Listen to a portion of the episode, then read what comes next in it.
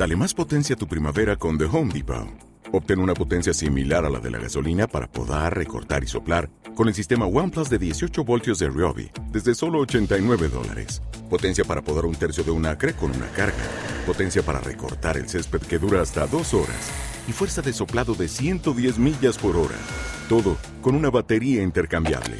Llévate el sistema inalámbrico OnePlus de 18 voltios de Ryobi. Solo en The Home Depot. Haces más. Logras más.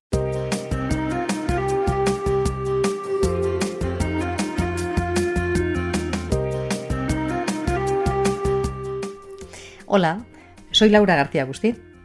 Soy psicóloga clínica y también soy divulgadora. Y cuento con más de 20 años de experiencia profesional en distintos medios de comunicación, en los que lo que hago es acercar la psicología a todos los públicos. Mi objetivo siempre ha sido hacer que la psicología sea fácil de entender y sobre todo accesible para todos y todas. También soy autora de cinco libros de crecimiento personal. El último, titulado Entrena tus fortalezas, te ayuda a descubrir y a desarrollar el poder que hay en ti. Atrévete a descubrirlo. Pero ahora te doy la bienvenida a mi podcast. En él, cada semana, voy a tratar temas de gran interés para tu crecimiento personal. Además, también voy a compartir contigo un montón de estrategias y recursos muy eficaces para mejorarte, que van a enriquecer tu vida y van a ayudarte a sacar tu máximo potencial. Vente.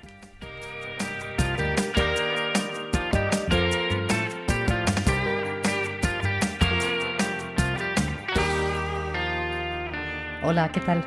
¿Cómo estáis? ¿Cómo habéis pasado la semana? Espero que maravillosamente y como siempre con ganas de descubrir y de aprender lo que os tengo preparado para el capítulo de hoy.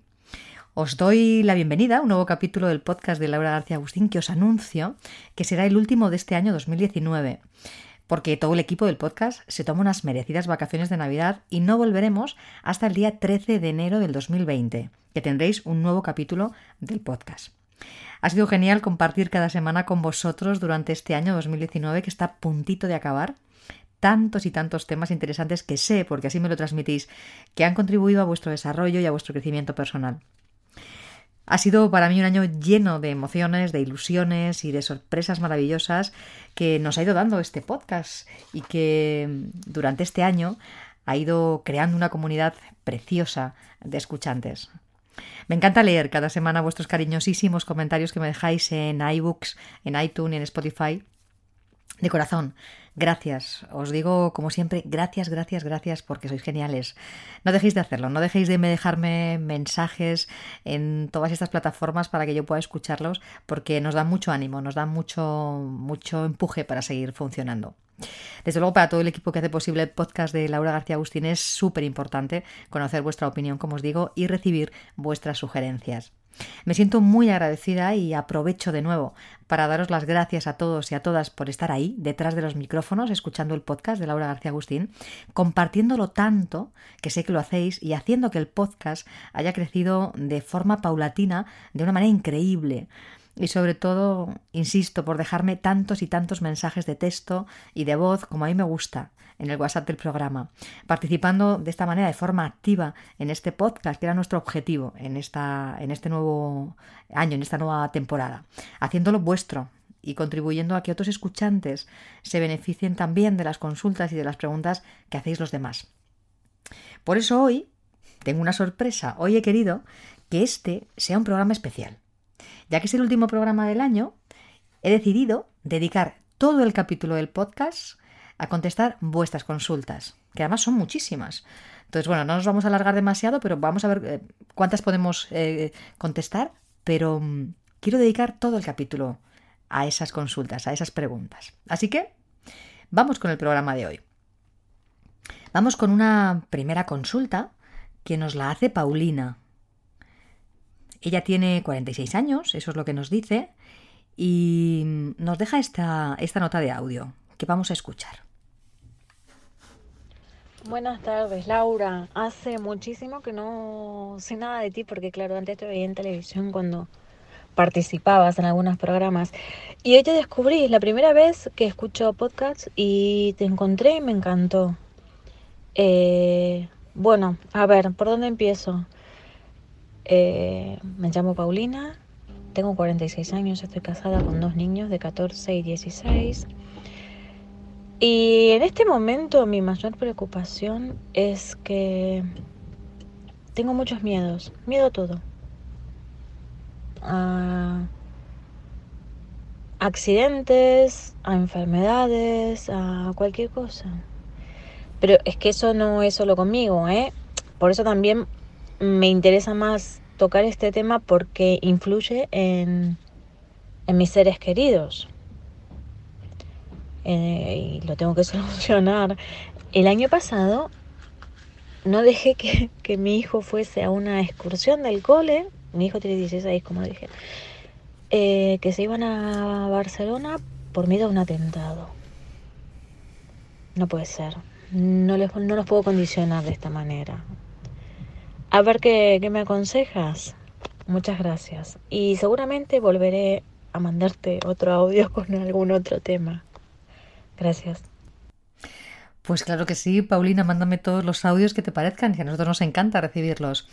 Una cosa, me dices que me descubriste hace mucho tiempo en la tele y que ahora no me ves. Bueno, yo sigo trabajando en televisión española, ¿eh? en la mañana de televisión española, así que a través del canal internacional, todos los que me seguís en el podcast podéis verme también en televisión española, en el canal internacional, en la mañana de televisión española. Así que mira, igual te doy una alegría porque también puedes verme en televisión los próximos días. Eh, vamos a ver, vamos con lo que me preguntas. Me dices que tienes miedo a todo y especialmente a los temas que tienen que ver con los niños. Bueno, esto es muy común. Cuando tenemos hijos, es verdad que muchas personas desarrollan un miedo exacerbado a que les pueda pasar algo, a no controlar todas las situaciones de peligro con las que se puedan encontrar los niños. Pero claro, es que esto es normal. Es normal porque en nuestro cerebro se despierta una parte de alerta precisamente por ser padres, ¿no? Y eso nos hace que extrememos esa sensación de alerta, de precaución, de protección.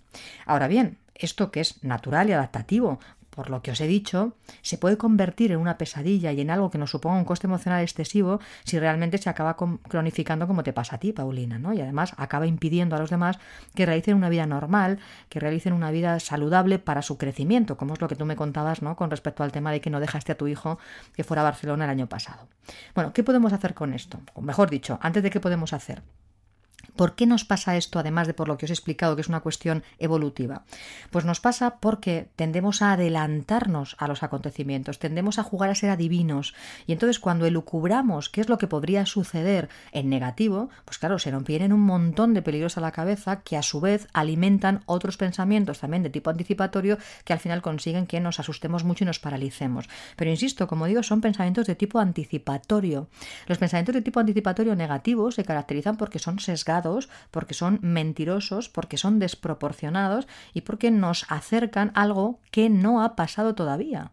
Por tanto, son mentira, por eso os digo que son mentira, porque todavía no ha sucedido. Entonces, si todavía no ha sucedido, ¿Por qué nos ponemos en lo peor? Yo siempre digo a mis clientes que por el mismo precio nos podemos poner en lo mejor. Es decir, si yo ya me estoy inventando el futuro diciendo que algo malo va a suceder, ¿por qué no me lo invento? Pensando que algo bueno va a suceder. Porque yo siempre os digo que nos vamos a ocupar, o que yo enseño a mis clientes a ocuparse, de las cosas de las que se pueden ocupar, pero que no nos vamos a ocupar de las cosas que no dependen de nuestro control, que no podemos controlar.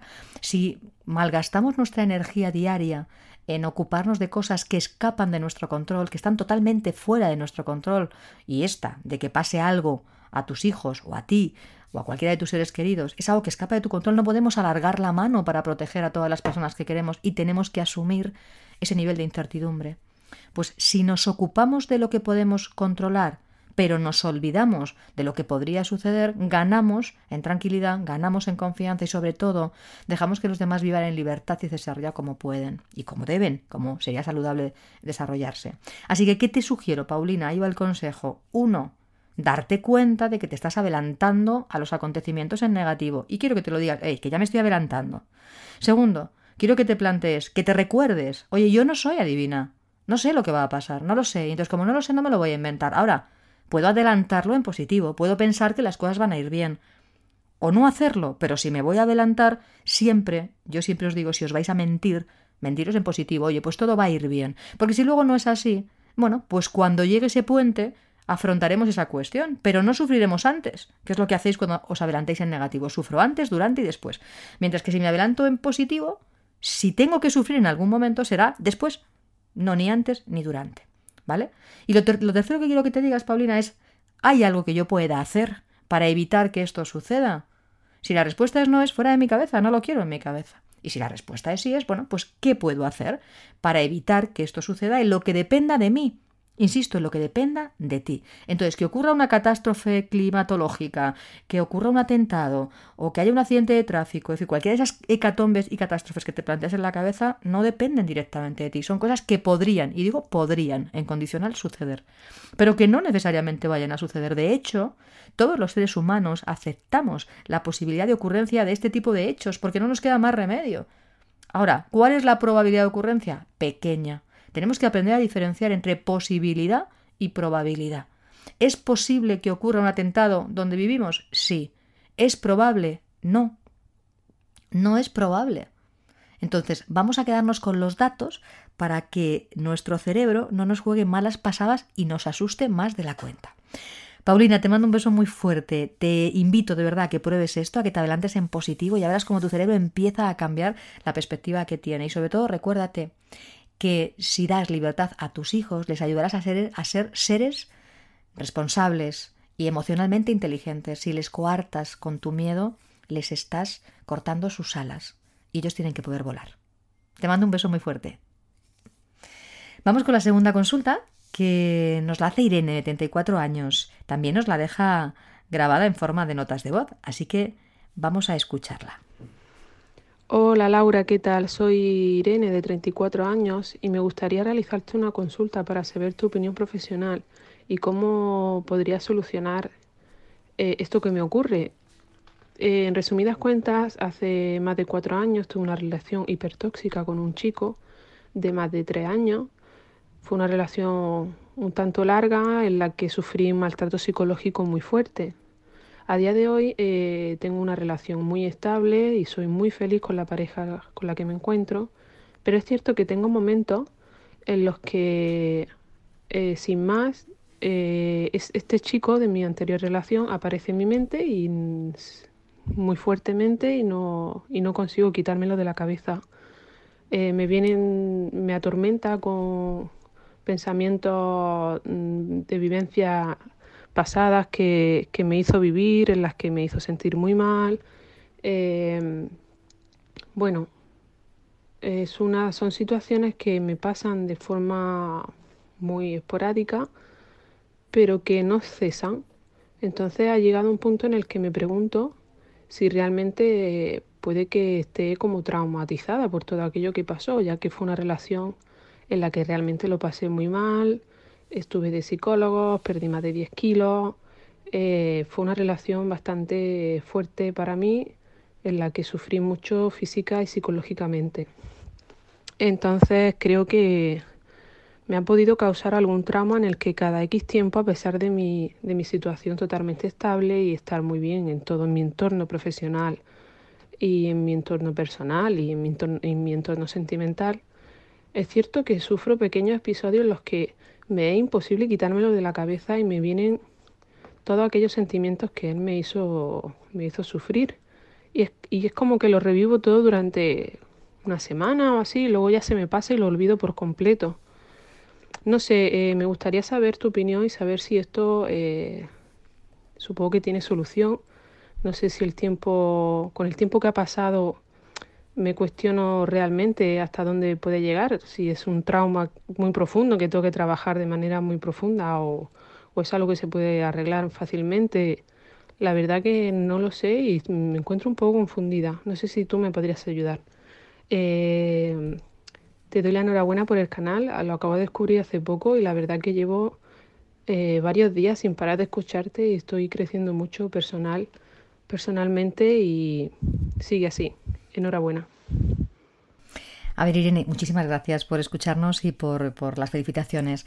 Por lo que tú me estás contando, sí que parece que tengas algo que no has resuelto de una manera bastante profunda. Porque fíjate, tú me estás contando que tienes como flatback y que te vienen de una manera intensa de vez en cuando estas mismas sensaciones y estos pensamientos relacionados con la, situación tan tóxica que, viviste. Eso nosotros en psicología clínica lo llamamos reexperimentación traumática.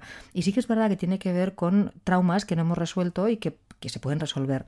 No sé, no sé dónde vives, porque claro, es muy complicado que yo te dé por aquí las recomendaciones eh, adecuadas para que puedas manejar esto. Ya me has dicho que has ido anteriormente a otros psicólogos y que no, que, que algo te sirvió, pero no has terminado de solucionarlo, yo te recomendaría que acudieras a la consulta de un profesional para que te ayudara.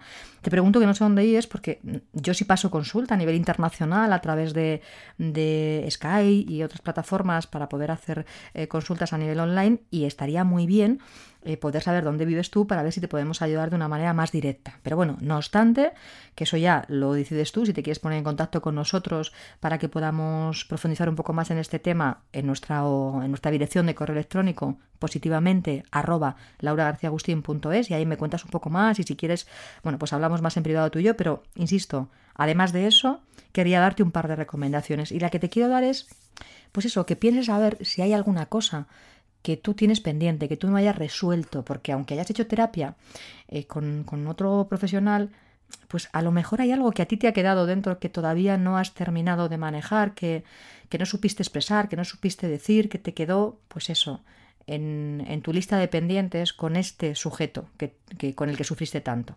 Sería bueno que te lo plantearas. Eso por un lado. Y por otro lado, bueno, céntrate en lo positivo. Es verdad que me dices que es muy molesto y muy desagradable cuando aparece, pero también es cierto que me dices que te parece de manera ocasional, es decir, que no es algo muy frecuente, solamente de manera puntual. Entonces yo te digo, bueno, como es de manera puntual, vamos a centrarnos de manera positiva en lo que tienes. Me dices que tienes una relación estupenda ahora, que a nivel laboral estás contenta. Bueno, pues céntrate en los aspectos de tu vida que son buenos, que son positivos, con los que te sientes ajustada, con los que te sientes feliz. Y lo otro, tómatelo como, bueno, algunos episodios que suceden de vez en cuando y que cuando tú quieras, insisto, podrás manejar. Em, te quiero decir que es bastante sencillo eh, aprender a resolver eso y a quitarte ese fleco, ese, ese, lastre que llevas acarreando durante todos estos años. Así que, bueno, yo te digo, planteate las cosas de manera más positiva, céntrate en lo que tienes y lo otro, cuando quieras resolverlo, pues eh, ponte manos a la obra y ya verás cómo es bastante más sencillo de resolver de lo que te parece. Yo al menos es lo que veo con mis clientes en consulta. Te mando un beso muy fuerte, Irena, y mucho ánimo. Vamos con la siguiente consulta que nos la hace otra escuchante que también se llama Paulina, desde Chile, y en esta ocasión nos la deja en, en forma de nota de texto que os voy a leer. ¿Vale? Bueno, dice así. Hola Laura, mi nombre es Paulina. Te escucho desde Chile a través de iBooks. Mi consulta es la siguiente. Hace unos años me asaltaron en el transporte público. Desde esa fecha comencé a sufrir unos ataques de pánico que no me traté. Al tiempo creí que habían desaparecido. Luego falleció mi abuela, con la cual tenía una relación muy linda, y me volvió la crisis. Luego conocí a mi pareja, con la cual funcionamos bien, pero después de diez años de relación se sienten las cosas que no hemos resuelto por falta de tiempo y a veces de ganas, pero estamos en terapia de pareja y cada vez que discutimos siento que me vienen las crisis de pánico y al querer comunicarme para no llegar a ellas lo único que hago es llorar. Me molesta esta actitud de querer expresarme, pero al tratar de hablar lo único que hago es llorar. Antes de comenzar la terapia de pareja, consulté a un especialista porque estas crisis son solo mías, pero afectan también a mi relación de pareja. Hicimos técnicas de relajación, de respiración y algunas otras para soltar emociones, pero siento que algo me falta para superar esto y no sé qué puede ser. Muchas gracias por dar un espacio y un tiempo para poder ser leídos nuestros mensajes y escuchados. Bueno, Paulina, tú me dices una cosa que es muy importante y que además a veces no nos damos cuenta del peso que tienen las cosas que vivimos. Tú me dices que hace tiempo te asaltaron en la calle y que, bueno, el transporte público, perdón, y que a partir de ahí desarrollaste estos ataques de pánico. Claro, normalmente las fobias eh, se gestan de esa manera. Tenemos un incidente, un episodio que nos da mucho miedo, que nos genera mucha ansiedad y a partir de ese momento nuestra capacidad de respuesta queda limitada porque ese acontecimiento se queda asociado a esa respuesta emocional, en este caso a la ansiedad, y a partir de ese momento empezamos a generalizar esa respuesta. ¿Qué quiere decir eso? Que aunque tú sufriste ese ataque de pánico en ese momento concreto en el autobús cuando te asaltaron, después tu respuesta emocional se extiende a otras situaciones, pues a lo mejor a ir por la calle, a ir sola, a ir a comprar, en fin, a otras situaciones porque te sientes insegura o porque tu sistema emocional te está mandando esos mensajes de, de malestar. Y sobre todo porque la respuesta a la ansiedad, cuando no la entendemos, es muy llamativa, es muy desagradable y nos asusta todavía mucho más. Me dices que trabajaste con un profesional estrategias de relajación y de respiración y que te vinieron bien, pero algo te debió de faltar para manejar correctamente todo eso. Yo siempre digo que la respuesta a la ansiedad es adaptativa, que no es nuestra enemiga, que no nos va a hacer ningún daño, pero tenemos que entenderlo bien. Y tenemos que entenderlo bien para poder manejarla correctamente también, para poder asumirla, integrarla y que ya no nos dé miedo nunca. Entonces no parece que este sea tu caso, porque si la respuesta a la ansiedad sigue apareciendo en situaciones de conflicto, es porque probablemente no has aprendido a manejarla bien. Así que te invito a que vuelvas a ir a un profesional, a que profundices un poco más en la gestión de las emociones, en las estrategias de relajación y de respiración, para que tu cuerpo no reaccione ante cosas que son conflicto como si fueran realmente una cuestión de supervivencia, que es lo que está haciendo tu sistema límbico, tu sistema emocional. Está reaccionando con una respuesta de ansiedad como si realmente fuera un peligro tremendo el que tienes que abordar. Y no es así. Cuando realmente entiendas cuáles son los pensamientos que están acompañando a esa respuesta emocional y aprendas a gestionar correctamente esa respuesta emocional, ya verás cómo que aparezca la ansiedad no será un problema para ti porque será en una intensidad menor que tú podrás gestionar y que podrás resolver. ¿Vale? Entonces yo te invito, si estás haciendo una terapia de pareja, que le digas al terapeuta con el que estás que trabaje contigo un poco más el tema de la gestión de las emociones, el tema de la resolución de, problemas y de técnicas de relajación, para que te permita poder aplicar eso mejor en los conflictos cotidianos que puedas tener. ¿Vale? Bueno, Paulina, te mando un beso muy fuerte y espero que te pongas a trabajar rápidamente con esto porque ya verás que a poco que te pongas a eh, intensificar un poco las estrategias para manejar esa respuesta a la ansiedad, ya verás cómo lo consigues sin demasiado esfuerzo. Bueno, y aunque sea un poquito más de esfuerzo, merecerá la pena, sin duda. Te mando un beso muy fuerte que se va para Chile. La siguiente consulta nos la hace Ana y nos la deja grabada en forma de nota de voz, como a mí me gusta. Así que vamos a escuchar la consulta que nos hace Ana. Hola Laura, ¿cómo estás? Espero que bien. Mi nombre es Ana y me encantan tus podcasts y escucho mucho. Ah, soy un poco insegura.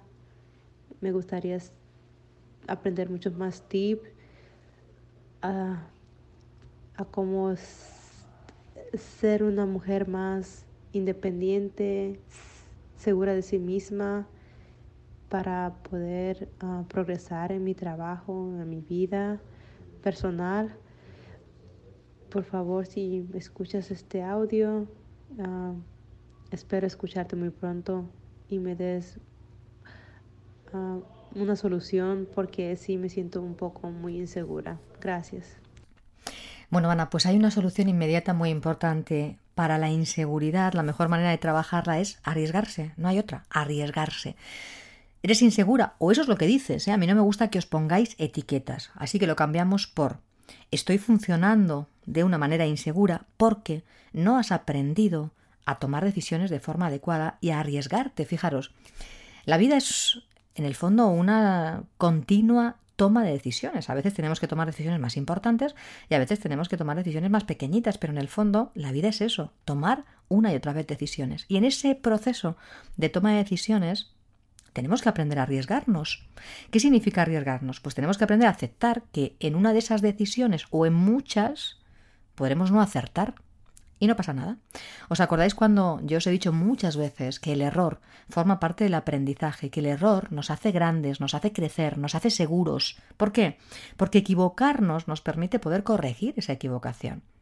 Yo siempre digo que un error que no se detecta está condenado a repetirse y eso sí nos hace débiles, eso sí nos hace inseguros y nos genera miedo a que se vuelva a producir. Ahora, si normalizamos el error y pensamos que el error es algo normal, que tenemos todos, todos los seres humanos cometemos errores, y en lugar de preocuparnos por cometer un error o asustarnos por cometer un error, lo celebramos, nos mm, ponemos contentos por haber detectado ese error, porque así lo vamos a poder modificar y cambiar y proponer una nueva acción para que eso no vuelva a suceder, nos empezaremos a motivar, nos empezaremos a sentir seguros de que podemos con ello, de que podemos acertar aunque nos hayamos equivocado antes. Y eso es arriesgarse. Confiar en que aunque nos equivoquemos, no pasa nada, porque eso nos ayuda a crecer, a seguir hacia adelante. Así que, Ana, Te invito a que te equivoques, te invito a que te arriesgues, te invito a que tomes decisiones y veas que con unas acertarás y con otras no. Así que te invito a que te preguntes solo a ti, que no te compares con nadie, que solamente te preguntes qué quiero hacer. Y una vez que lo tengas claro, que seguro que lo tienes claro, solo tienes que ponerte a hacerlo. Y eso ayudará a que tu inseguridad se vaya regulando. ¿Vale? Si lo que te pasa es que dudas demasiado con respecto a las opciones, te digo lo mismo, prueba, coge una y pruébala. ¿Que no es esa? Pues coge otra y prueba la siguiente. Todos hemos aprendido a funcionar de manera más segura, confiando en que aunque nos equivoquemos, no pasa nada, no es una hecatombe, no se acaba el mundo. Así que ven, gana, pruébalo, inténtalo, ya me cuentas cómo te ha ido. Te mando un beso muy fuerte. La siguiente consulta nos la plantea Diego desde México, que nos deja también una nota de voz que vamos a escuchar. Hola, empecé a escuchar su podcast recientemente y me parece muy bueno. Quería ver si podría tener algún consejo porque soy no soy muy deciso porque empiezo una cosa, pienso en otra, me distraigo fácilmente y quería ver si tendría algún consejo o algún episodio que pudiera ayudarme en eso. Muchas gracias. Bueno, digo, muchísimas gracias por escuchar nuestro podcast y por habernos descubierto. Pues sí, tengo varios consejos para trabajar tu indecisión. Primero, me gustaría que te plantearas ¿Qué es lo que hace que seas más indeciso? Quiero decir, si es que te planteas demasiadas cosas por hacer, si es que no lo tienes claro, si es que no sabes hacia dónde vas. Es decir, a veces la indecisión se produce porque yo no tengo claro mi objetivo. Entonces, cuando yo no tengo claro el objetivo y cuando yo no sé a dónde voy, difícilmente voy a poder llegar porque cualquier camino vale o ninguno. Entonces, lo primero que te planteo con respecto al tema de la indecisión o con respecto al tema de tener claro un objetivo y ir a por él es eso, que te hagas una lista de cuáles son mis objetivos, las cosas que yo quiero conseguir en esta jornada, en esta semana, en este mes, en esta etapa, y a partir de ese momento evalúes el nivel de importancia y el nivel de prioridad y a partir de ahí vas a hacer una estructura de, tareas, de objetivos, de planteamientos, de metas que te van a permitir tener ya una mínima orientación. Si además los objetivos los eh, organizas de manera que puedas partirlos en trozos más pequeños que te resulte más fácil de poder conseguir, eso te va a mantener centrado en la tarea. Es como subir una escalera de dos en dos o peldaño a peldaño. Cuando subimos una escalera peldaño a peldaño, somos mucho más conscientes de los pasos que vamos dando y afianzamos cada paso porque el esfuerzo es menor y la concentración es el doble. Así que yo te aconsejo a que definas bien lo que quieres hacer, plantes bien tus objetivos y a partir de que tengas los objetivos, decidas si son importantes o prioritarios y los partas en trocitos más pequeños para poder cumplir de una manera mucho más eficaz eso. Otro de los elementos que puede acompañar a tu indecisión es la pérdida de concentración. A veces perdemos concentración por varias razones. Una, insisto, porque trato de abarcar muchas cosas a la vez y entonces me despisto. Dos, porque a lo mejor lo que estoy haciendo no me gusta y lo hago aunque no me guste. Y eso es importante. Si estoy haciendo una cosa que no me gusta, tendría que revisar si puedo cambiarla por otra cosa y seguir haciéndolo me complica más que cambiar a otra cosa que me podría motivar muchísimo más. No, no hay que empeñarse en hacer cosas que no me motivan. Entonces, insisto, vamos a revisar si estamos haciendo demasiadas cosas que no nos gustan. Y la tercera causa por la que me puedo despistar es porque no he entrenado bien la constancia, el, el, marcarme un, como te decía antes, una meta pequeña, un objetivo y plantearme, darme la orden, venga, lo voy a hacer y cuando acabe esto, pues ya me pondré con otra cosa. Entonces, trabajar a veces en modo multitarea, que esto es muy eh, de moda, está ahora muy de moda en el mundo actual, nos agota, nos despista y nos vuelve mucho más indecisos e inseguros y por supuesto mucho menos competentes porque el que mucho abarca poco aprieta. Entonces yo que os sugiero con respecto a, a esto de la multitarea que inmediatamente lo abandonéis y empecéis a trabajar en modo unitarea, una tarea por vez. Empiezo una tarea y la acabo, empiezo la siguiente y la acabo. De esa manera yo puedo trabajar de una manera muy eficaz, puedo hacer 100 tareas de forma muy eficaz porque estoy haciendo una por vez, mientras que si abro 100 tareas a la vez seguramente no acabe ninguna. Así que os animo a que os organicéis, a que planifiquéis bien vuestro, vuestra agenda diaria y a que sepáis distinguir muy bien qué es lo que voy a hacer y cómo lo voy a diseñar para poder cumplir tal y como yo esperaría. Te mando un beso muy fuerte que se va para México, Diego. La siguiente consulta eh, nos la deja grabada Trini. a la que felicito mucho porque ha superado eh, como ella me deja escrito y como ahora escucharéis, el miedo a consultarnos y el miedo a dejarnos una nota de voz grabada. Y eso es muy meritorio. Así que Trini, te lo agradezco un montón y te felicito por, por habernos dejado grabada la nota de voz que vamos a escuchar en este momento. Hola, buenos días, Laura. Mira, soy súper tímida. Así que como siempre estás diciendo a, bueno, a nosotros que hagamos un, o sea, que te mandemos los mensajes por voz porque consideras que es una forma de ayudarnos todavía mucho más personal, pues aunque me dé una vergüenza horrible, vamos allá porque es mi manera de darte las gracias por todo el, por todo el esfuerzo y todo tu trabajo que haces para nosotros y que yo escucho semanalmente todos tus podcasts y me encantan y me aportan muchísimo. Así que mi duda es, eh, soy opositora de secundaria, pero siempre he tenido trabajos de 40 horas que no tienen nada que ver con mi oposición. Ya me estuve compaginando un trabajo de 40 horas más mi oposición de secundaria durante un año y medio, conseguí aprobar y solo quedé en la bolsa de aspirante a interinidad o de interinidad.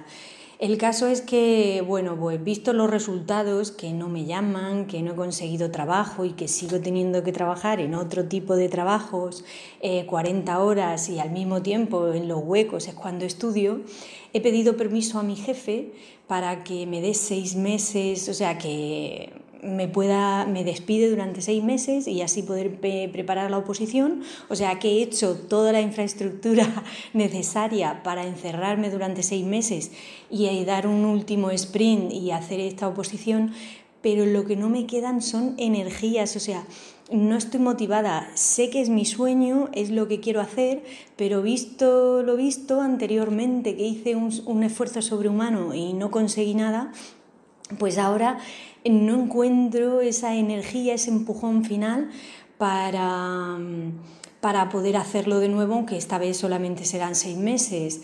Así que mi pregunta es, ¿qué me recomiendas para encontrar esas fuerzas extras que necesito y, y que no sé ni por dónde empezar? Así que muchísimas gracias por todo y un placer haber contactado contigo.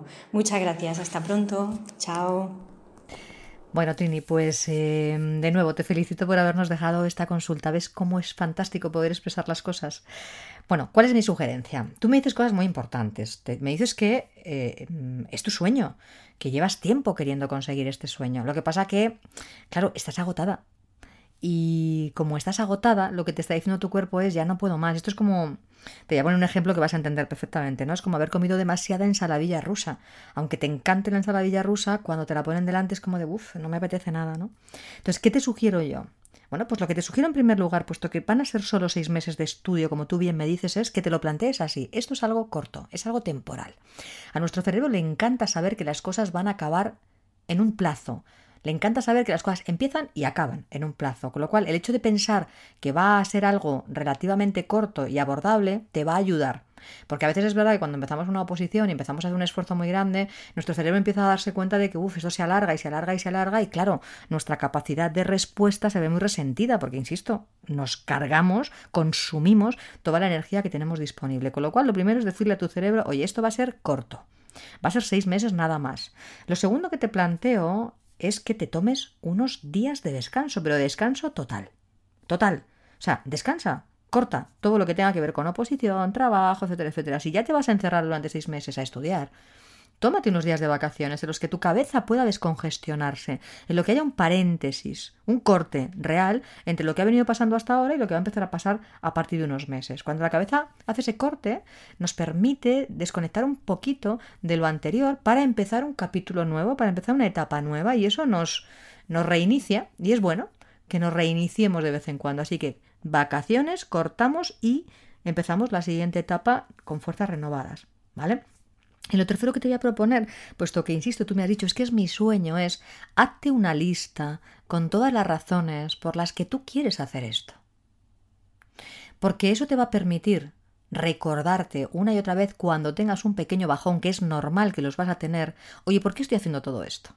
Y hazte una lista de esas razones y al lado de cada una de esas razones coloca de 0 a 10 el nivel de importancia que para ti son cada una de esas razones, porque además verás un listado de razones y la importancia que tú le das a cada una de esas razones, con lo cual cuando tengas momentos de flaqueza, podrás recordarte convenientemente por qué estoy haciendo esto. Esta misma lista te va a servir para darte cuenta de si realmente esto que vas a empezar a hacer es algo que quieres hacer de verdad. Porque si realmente después de evaluar esa lista, de hacer esos, ese listado de razones y de calibrar cuánto de importante es para ti cada una de esas razones, descubres que igual no es tan importante, pues a lo mejor tienes que plantearte abandonar esta empresa. Y no pasa nada. A lo mejor durante un tiempo te has puesto a hacer una determinada cuestión durante mm, un, determinado número de veces con una energía total y después descubres, oye, pues que esto yo en realidad no lo quiero hacer y no pasa nada.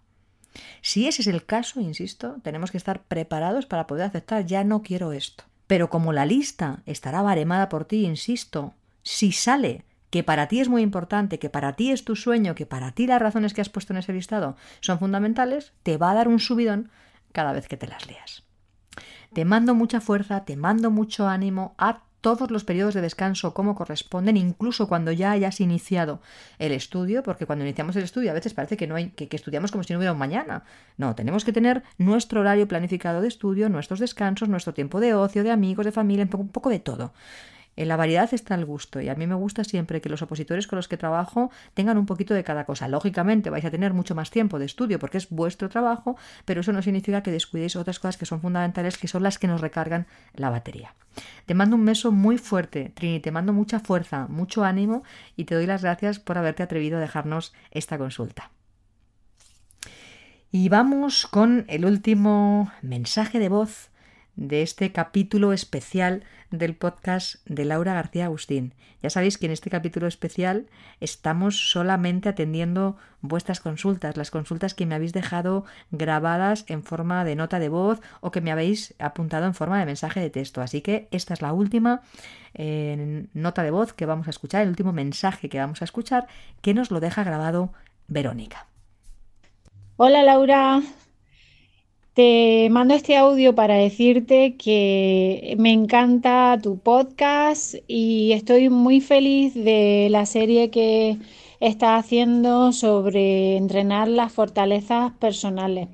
Me parece muy interesante y lo comparto a menudo con muchísima gente porque eh, son cosas eh, muy interesantes, reflexiones muy buenas y eh, cuando, por ejemplo, da una tarea para ponerlo en práctica, es muy interesante. A mucha gente me dice que le ha ayudado. Eh, me identifico como una persona paz y eh, siento que esto es muy importante, comunicar a los demás las cosas buenas e intentar ayudarlos. Por eso te doy las gracias por esto y te mando un saludo para que eh, sigas haciendo tu podcast. Muchas gracias.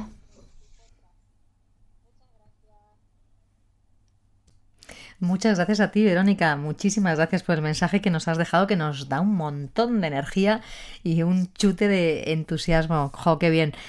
Es estupendo saber que os sirve tanto lo que hacemos en este podcast porque ese es el objetivo. El objetivo es que las cosas que hacemos las podáis implementar, las podáis entrenar y que realmente eso contribuya a que sigáis creciendo de manera exponencial cada vez más y os saquéis el máximo partido y el mayor rendimiento. Así que, jo, este tipo de mensajes nos ensanchan el alma porque nos dan un subidón.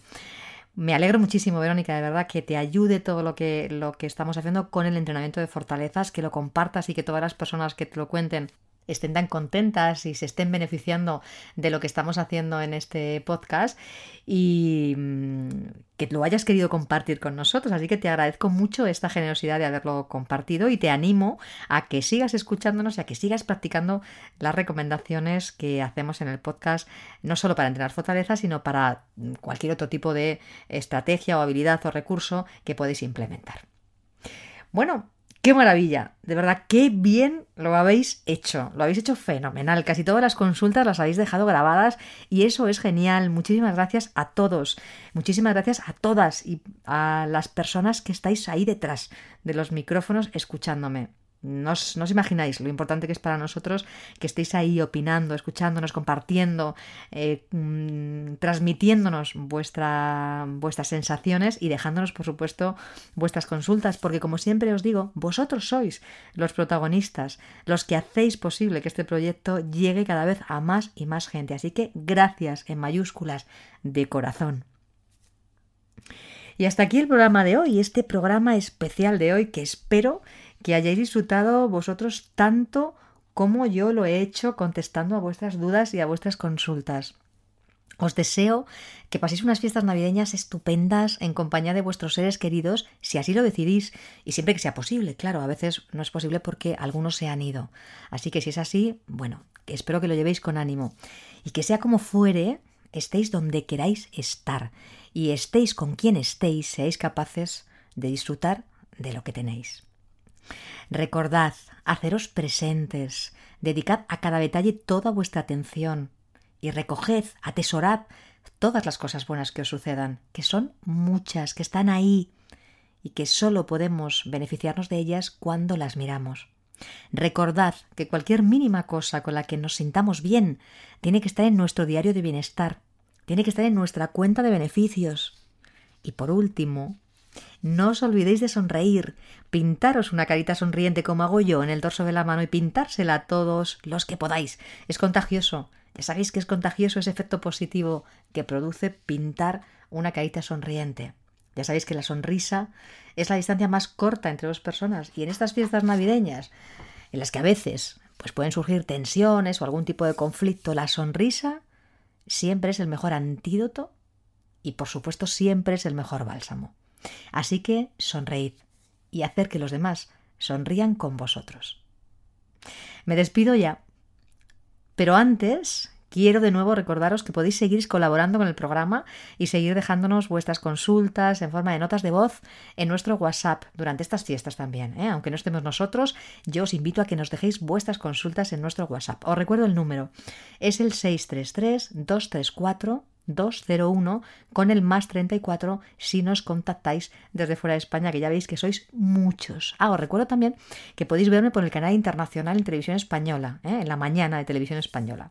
De nuevo os agradezco mucho vuestra participación y os animo a que sigáis haciéndolo. Venga, animaros.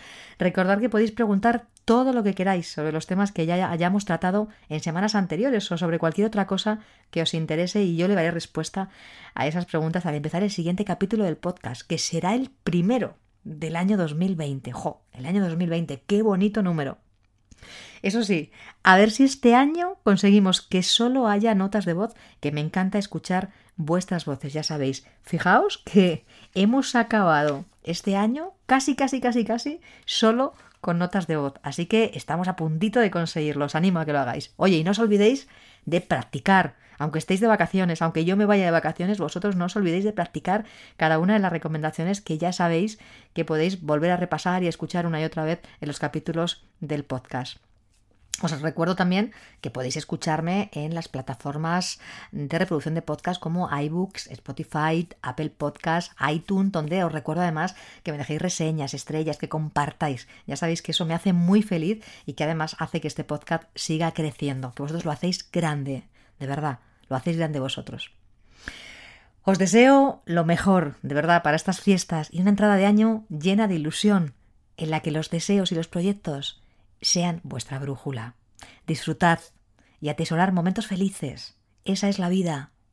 De verdad, esa es la vida.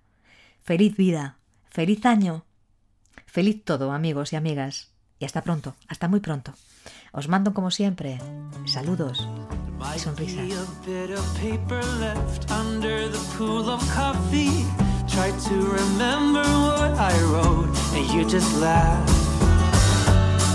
We better have a talk, think it might last until it's dark.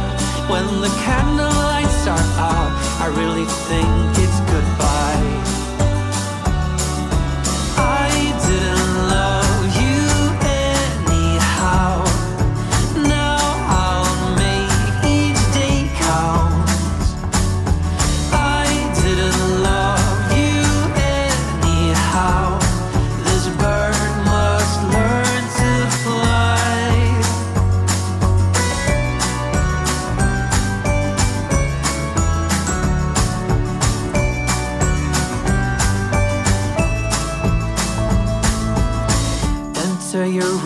Lock the door. I'm lying helpless on the floor. It's how we spend our days. It's tragic in so many ways. I stumbled to the door. I couldn't take it anymore. I took a leap of faith